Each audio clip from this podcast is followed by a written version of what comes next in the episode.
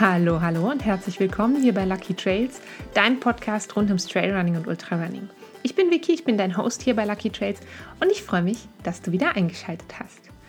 Bevor wir einsteigen, nochmal eine kleine Erinnerung. Ich habe es in der letzten Woche schon gesagt. Nächste Woche mache ich eine Ferienpause und da gibt es keine neue Folge Lucky Trails. Du kannst also in der kommenden Woche, also heute hörst du diese Folge und in der kommenden Woche kannst du dann sehr, sehr gerne nochmal in eine alte Folge reinhören ähm, oder natürlich auch auf meinem YouTube-Kanal vorbeischauen, wenn du hier noch nicht schaust. Ähm, da gibt es nochmal einige Videos mit Lauf-Content, da gibt es Vlogs, da gibt es... Ähm, weitere Trailrunning-Tipps und da gibt es natürlich auch alle Podcast-Folgen zum Nachhören. Und da kannst du auf jeden Fall nochmal vorbeischauen, wenn du nächste Woche eine Podcast-Folge hören willst, aber es eben aufgrund meiner Ferien keine neue Podcast-Folge geben wird. In der Woche danach ähm, geht es dann ganz normal wie gewohnt jeden Mittwoch weiter, aber eine kleine Pause darf jeder mal haben und ähm, eine kleine Pause hat auch sag ich mal, ist auch ein bisschen Thema von dieser Podcast-Folge. Wir reden nämlich heute über ein Thema, das, glaube ich, ganz, ganz viele von euch kennen, das ich auch nur zu gut kenne. Und ich behaupte, dass jeder Läufer und jede Läuferin, jede Person, die schon mal versucht hat zu laufen oder die läuft, ähm, egal ob EinsteigerInnen oder an oder ambitionierte Fortgeschrittene oder ähm, super Profi, alle haben schon mal Muskelkater gehabt. Und darum geht es eben heute. Was ist das eigentlich Muskelkater? Was passiert da genau in unseren Muskeln? Also ich vermute mal, die meisten von euch wissen, ja, es gibt da irgendwie so Mikroverletzungen im Muskel und wenn es dann heilt, dann wird der Muskel stärker. Das ist so der Konsens, was man so hört. Und das gucken wir uns halt nochmal an, was genau passiert da im Muskel und ähm, wie entsteht überhaupt Muskelkater und so weiter. Ich muss sagen, dass mein letzter Muskelkater, ich habe da so ein bisschen drüber nachgedacht, schon also der letzte laufbedingte Muskelkater, da musste ich jetzt echt noch mal ein bisschen drüber nachdenken. Ich hatte einen Krafttrainingsbedingten Muskelkater in meinem Popo, habe ich gemerkt, als ich wieder angefangen habe, ähm, vor ein paar Wochen verstärkt aufs ähm, Muskeltraining zu setzen. Und ich hatte auch noch einen Muskelkater, von dem ich gar nicht so ganz genau weiß, wo der herkam. Und zwar in meinem rechten Arm, im Unterarm, ganz, ganz komische Stelle. Und ich kann wirklich nicht genau sagen, was was diesen Muskelkater ausgelöst hat. Weil normalerweise wird ein Muskelkater natürlich ausgelöst von einer bestimmten Bewegung oder von bestimmten Bewegungsabläufen, die wir wiederholen und die dann äh, den Muskel sozusagen ungewohnt überbelasten. Also könnte es sein, dass zum Beispiel der Muskelkater in meinem Arm davon kam, dass ich zu viele Hunde auf einmal an die Leine geführt habe und wir dabei zu viele Eichhörnchen getroffen haben oder so. Das würde ich nicht ausschließen, dass das ein Teil des äh, Problems war. ich ähm, passe ja hier regelmäßig auf ähm, andere Hunde noch auf neben meinen eigenen und da wird es manchmal ganz schön chaotisch. Es ist immer sehr schön, aber es ist auch manchmal ein kleines bisschen aufregend für alle. genau. So, Muskelkater vom Sport aber. Wer Muskelkater vom Sport bekommt oder auch von was anderem, aber vor allem Muskelkater in den Beinen und im Po und vielleicht auch im Rücken. Das sind so die Punkte, wo man in der Regel anfängt zu überlegen, okay, ist es jetzt gut, noch damit laufen zu gehen? Kann ich damit weiter trainieren? Oder ist es vielleicht besser, aufs Training zu verzichten für ein paar Tage? Oder reicht es vielleicht, einfach ein bisschen weniger intensiv zu trainieren? Das sind so ein bisschen die, die Möglichkeiten. Also weitermachen wie bisher ist in der Regel, das kann ich immer vorwegnehmen, nicht die beste Lösung, weil der Muskelkater kommt ja irgendwo her. Das heißt, das ist eigentlich ein Zeichen davon, dass der Muskel etwas zu stark belastet wurde. Ähm, oder ist es vielleicht wichtig, in dem Moment ganz aufzuhören zu laufen für ein paar Tage oder eben laufen oder Alternativtraining machen, aber weniger intensiv. Ich würde mir aber gerne zuerst einmal angucken, wie unsere Muskeln eigentlich aufgebaut sind. Ein Muskel besteht aus mehreren Bündeln von Muskelfasern. In den Muskelfasern gibt es die schnell und die langsam kontrahierenden Fasern. Das habe ich schon mal ähm, sehr detailliert erklärt das würde ich gerne heute mal auslassen und nicht nochmal genau erklären. Ähm, du kannst sehr, sehr gerne nochmal in die Folge 44 und auch in der Folge 70 nachhören. Da wird es auf jeden Fall erklärt. Vermutlich auch noch in der einen oder anderen Folge, die ich jetzt gerade nicht mehr so im Kopf habe. Aber das sind auf jeden Fall zwei Folgen, wo es definitiv ähm, vorkam, das Thema. Auf jeden Fall besteht also der Muskel aus mehreren Bündeln von diesen Muskelfasern. Und die Muskelfasern selber bestehen aus den sogenannten Fibrillen. Und die Fibrillen wiederum bestehen aus den Sarkomeren. Und jede Faser ist aus mehreren Fibrillen zusammengesetzt. Und ähm, diese Sarkomere, das sind die kleinste Einheit des Muskels. Und das ist die Einheit, die sich bei Gebrauch des Muskels zusammenzieht. Wenn wir Muskelkater haben, dann haben wir normalerweise eine Verletzung, eine winzig, winzig kleine oder viele, viele winzig kleine Verletzung an diesen Sarkomeren, also an dem Teil des Muskels, der für die Kontraktion zuständig ist. Und diese ganz, ganz kleinen Faserrisse, die sind eigentlich nicht das, was schmerzt, sondern es schmerzt erst das, was danach kommt. Du hast diese winzig kleinen Verletzungen in den, ähm, in den Muskelfasern und da fließt jetzt Flüssigkeit rein. Und diese Flüssigkeit drückt dann über das Bindegewebe auf die Muskelfaser und dadurch schwillt der Muskel an, drückt dann auf die Faszie und das löst dann diesen typischen Schmerz aus.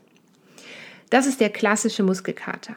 Es gibt auch, und das ist sehr typisch bei Läuferinnen und Läufern, es gibt auch stoffwechselbedingten Muskelkater. Und der entsteht, wenn wir zum Beispiel eine sehr lange, sehr intensive Einheit laufen, zum Beispiel auch ein Wettkampf, vielleicht auch ein Marathon, ein Ultramarathon auf jeden Fall.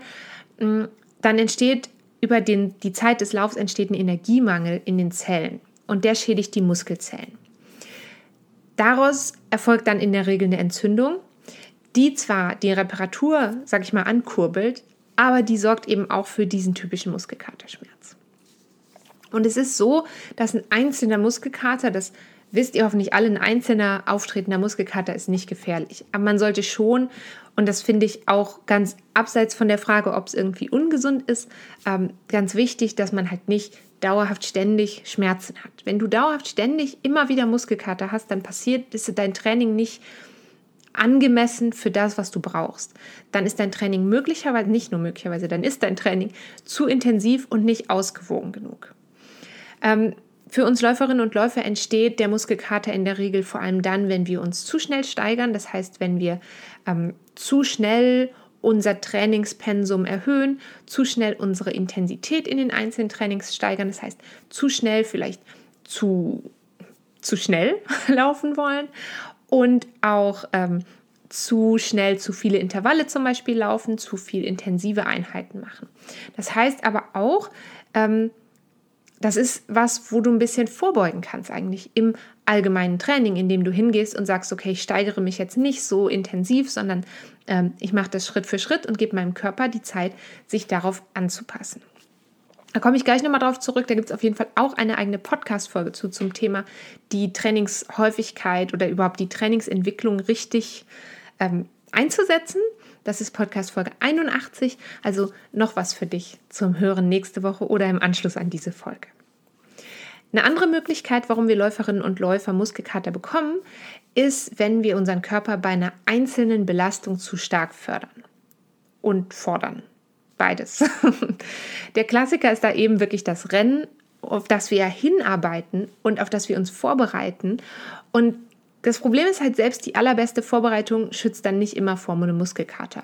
Und das liegt daran, dass wir in der Regel die Belastung, die wir unserem Körper im Wettkampf zumuten, im Training nicht erreichen und in der Regel auch nicht erreichen wollen, weil eben eine sehr, sehr intensive Belastung auch eine längere Regenerationsphase nach sich zieht. Und eigentlich wollen wir ja genau das nicht, sondern wir wollen ja quasi so trainieren, dass wir ähm, in einem möglichst, ich weiß, dass das viele gerne möchten, in einem möglichst kurzen Zeitfenster möglichst große Ergebnisse sehen. Das ist nicht immer möglich, aber es ist auf jeden Fall ja nicht so, dass wenn du äh, klassischerweise für einen Marathon trainierst, dann würdest du im Training ja auch keinen Marathon laufen, weil diese Belastung der Marathonstrecke für deinen Körper eigentlich zu fordernd ist, dass du daraus wirklich was Positives mitnimmst für dein Training.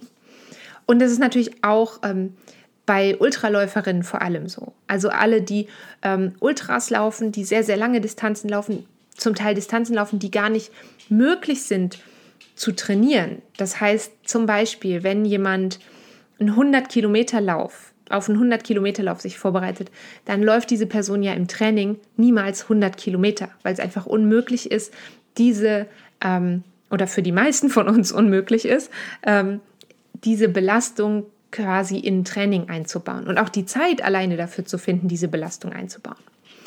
Ähm, genau, also es ist völlig okay, dass du die Belastung, die nachher zu dem Muskelkater führst, im Training nicht ausführen kannst. Das ist okay, also du musst nicht, um einen Marathon zu laufen, unbedingt vorher auch schon drei Marathons, ist das der Plural? Drei Marathone, Marathoni? Naja, dreimal 42 Kilometer laufen, das musst du nicht. In der Regel ist das eben auch kontraproduktiv, weil das deine Regenerationszeit extrem verlängern würde. Jetzt heißt es ja auch gerne mal so, ja, man muss aber Muskelkater haben, es muss auch wehtun, damit man sich weiterentwickeln kann. Und das ist natürlich ganz wichtig, angespitzt, das ist Quatsch. Schmerzen schränken dich eher ein beim Training. Es ist aber auch nicht überdramatisch, wenn du jetzt mal einen Muskelkater hast. Vorausgesetzt, dass du eben nicht zu früh und mit zu hoher Intensität weiter trainierst oder wieder anfängst zu trainieren. Grundsätzlich gilt, wir wollen eine Muskelkater aber so gut es geht vorbeugen und das geht am besten, indem wir regelmäßig und abwechslungsreich trainieren, Krafttraining einbauen, Stretching einbauen, Intensität, Umfänge und Trainingshäufigkeit nicht zu sprunghaft ansteigen lassen. Und dazu eben, das hört sich jetzt so, okay, wie soll man das alles machen? Ähm, ich habe dazu eigene Podcast-Folgen aufgenommen. Zum einen die Folge von letzter Woche, da geht es genau zum, ums Thema Trainingsgleichgewicht finden. Da geht es darum, wie finde ich für mich die richtige Balance zwischen Krafttraining, Lauftraining, Mobilisation, Stretching, Regeneration, Ernährung, alles, was man so gemeinhin gerne machen möchte. Und dann gibt es noch die Folge 81 eben, die habe ich eben schon mal erwähnt, zum Thema optimale Trainingsentwicklung, wo es genau darum geht, fange ich jetzt erst an, öfter zu laufen oder fange ich besser erst an, längere Strecken zu laufen oder sollte ich direkt anfangen, schneller zu laufen? Kleiner Spoiler, du sollst nicht anfangen, direkt schneller zu laufen. Wenn du jetzt einen leichten Muskelkater hast, dann spricht in der Regel gar nichts dagegen, auch laufen zu gehen. Das heißt aber wirklich ein leichter Muskelkater. Das heißt, da musst du ganz genau auf dich selber hören. Zieht es ein bisschen, dann kannst du eigentlich laufen gehen, vorausgesetzt, du übertreibst es dann nicht gerade wieder. Also lieber eine kleine, eine langsame Runde drehen und dann ähm, grundsätzlich kannst du eben, sage ich mal, dein Training aufrechterhalten. Auf ein super intensives oder ähm, sehr, sehr äh, langes Training würde ich dann aber verzichten, weil du willst ja deine schon angeschlagenen Muskeln nicht durch das Training noch negativ beeinflussen. Und ähm, du willst natürlich auch vermeiden, dass jetzt ein beschädigter Muskel irgendwie weiter beschädigt wird, weil dann kann es schon passieren, das muss nicht passieren, aber dann kann es schon passieren, dass ähm, du dir eine dauerhafte Muskelverletzung zuziehst. Also, wenn du einen leichten Muskelkater hast, mach einen Warm-up, das vielleicht viel Mobilisationsübungen und dynamisches Stretching beinhaltet. Und dann kannst du ohne weiteres eine leichte, lockere, langsame Runde laufen gehen. Ganz wichtig. Ich bin ja sowieso Fan von langsam laufen. Ähm, jeder, der diesen Podcast schon länger hört, der weiß das auf jeden Fall. Und was du natürlich machen kannst, ist, wenn du jetzt sagst, mh, hm, also ist, ist vielleicht zu stark der Schmerz, um laufen zu gehen, aber du würdest dich gerne trotzdem bewegen, dann kannst du natürlich super gut Alternativtrainings machen. Schwimmen, Radfahren, Wandern. Im Winter gibt es ganz viele wunderbare Wintersportarten. Auch da Folge 137, da haben wir uns so die gängigsten Wintersportarten mal kurz vorgenommen. Beim Wandern und auch bei vielen ähm, anderen Sportarten hast du einfach die Möglichkeit, dass die Belastung auf die Muskeln und auch die Belastung auf deine Gelenke im Übrigen ähm, ein bisschen weniger intensiv ist als bei der Laufbewegung. Aber du unterstützt deinen Körper durch ein Alternativtraining eben trotzdem bei der Reparatur von diesen kleinen Schäden in diesen Sakromeren, in diesen ganz, ganz kleinen Teilen der Muskeln. Und so eine lockere Bewegung, die du ja in der Regel beim, zum Beispiel beim leichten Radfahren hast, die du auch beim Schwimmen hast, die fördert die Durchblutung und das wiederum fördert dann den Heilungsprozess. Also du kannst quasi auch, wenn du einen Muskelkater hast, schon aktiv was tun, um deinem Körper zu helfen, sich daran davon zu erholen. Ähm, Laufen und vor allem leichtes Laufen sollte also in der Regel wirklich gar kein Problem sein. Krafttraining hm, schon ein bisschen mehr Vorsicht geboten. Da würde ich dir schon eher empfehlen, vielleicht ein bisschen länger zu warten und den Muskelkater wirklich ganz auszukurieren, vor allem dann, wenn du mit zusätzlichen Gewichten trainierst. Oder wenn du mit zusätzlichen Gewichten trainierst, ähm, die vielleicht für einen Moment weglassen, nur mit dem eigenen Körpergewicht trainieren. Ähm, das ist sowieso auch das, was ich vielen Läuferinnen und Läufern gerne empfehle. Es gibt auch Möglichkeiten, mit Zusatzgewicht zu trainieren, natürlich für Läuferinnen und Läufer. Und da gibt es auch tolle Ergebnisse raus. Aber gerade wenn du, sag ich mal, nur zu Hause bist, ähm, Training mit dem eigenen Körpergewicht ist in der Regel kein Problem. es gibt so diese akute Phase vom Muskelkater, die dauert circa 48 Stunden. Und es dauert aber oft ein bisschen länger, bis die Muskeln vollständig regeneriert sind. Das heißt, der Schmerz ist weg, aber es dauert noch ein kleines bisschen länger, bis der Muskelschaden wirklich wieder behoben ist. Und darum sollte man auch 48 Stunden nach dem Muskelkater, also wenn das, der Muskelschmerz schon weg ist, trotzdem nicht sofort wieder ein sehr, sehr intensives Lauftraining oder ein sehr, sehr intensives Krafttraining machen lassen, sondern ähm, eben da, ich bin ja sowieso Fan von langsamen Läufen und manchmal ist es vielleicht sogar ganz gut, sich selbst daran zu erinnern, es mal ein bisschen ruhiger angehen zu lassen. Es gibt eine Faustregel, da wisst ihr schon, da bin ich immer ein bisschen vorsichtig, aber man sagt eigentlich pro Wettkampfkilometer einen halben Tag Pause zu machen. Und ich finde solche Faustregeln, klar ist das irgendwie cool, wenn man sowas hat, an dem man sich ein bisschen orientieren kann. Aber es kommt natürlich auch auf dich persönlich an und auf das, was dein Körper vielleicht schon gewöhnt ist, wo du an welchem Trainingspunkt du gerade stehst.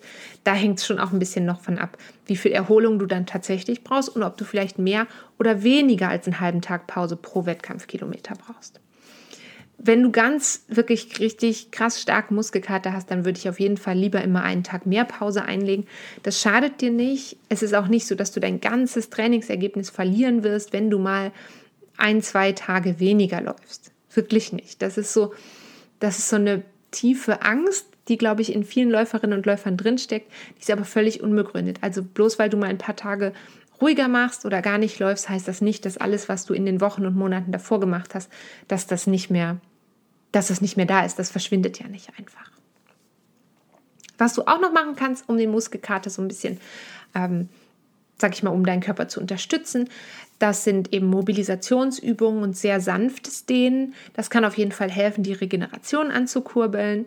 Wechselbäder oder kaltes Duschen kann auch helfen, den Schmerz zu lindern, die Durchblutung zu fördern und es gibt auch Studien, die zeigen zum Beispiel, dass Ingwer die Durchblutung anregt. Also du kannst zusätzlich zu Mobilisation, kalten Duschen, sanftes Dehnen und Ruhe, was das Wichtigste ist, wenn du es loswerden willst, ähm, oder eben lockeres Laufen, je nachdem, wie stark dein Muskelkater ist, kannst du zum Beispiel auch Ingwertee trinken oder was mit Ingwer kochen. Aber ganz wichtig, das hilft jetzt nicht, das ist jetzt kein Allheilmittel, so, oh, ich trinke eine Tasse Ingwertee und dann ist der Muskelkater weg. Das funktioniert nicht. Aber es kann helfen, ähm, sage ich mal, das akut, die akute, den akuten Schmerz ein bisschen zu lindern. Und das Wichtigste ist hier wirklich, und das ist wie so oft im Leben, Geduld haben. Und wenn du zu schnell wieder zu viel willst, dann kann dir eben tatsächlich eine längere Trainingspause drohen. Eine viel längere, als wenn du sagst, okay, ich nehme mich jetzt mal noch einen Tag mehr zurück. Das ist ein wunderbares Schlusswort für diese Folge. Ich nehme mich jetzt auch, wie angekündigt, ein kleines bisschen zurück. Ich mache eine kleine Pause. Vielleicht mache ich auch eine kleine Laufpause, weil ich jetzt äh, eine Woche in die Ferien fliege, in eine sehr, sehr kalte Region unserer wunderschönen Erde. Ähm, so kalt wird es dort sein, dass ähm, ich möglicherweise nicht laufen gehen kann. Zum Thema Kälte und Laufen habe ich schon mal in meinen Vlogs auf YouTube was erzählt und auch in der Folge zum Alternativtraining, zum Wintersport in Folge 137 gesprochen. Eben wenn du da reinhören möchtest, dann mach das doch sehr gerne. Auf dem YouTube-Kanal werde ich euch bestimmt auch zeigen, wo ich dann in den Ferien war und wie es dort aussah. Und ähm, das Ganze gibt es natürlich auch noch auf meinem Instagram-Kanal zu sehen. Wenn du mir da noch nicht folgst, dann mach das sehr gerne at lucky.trails.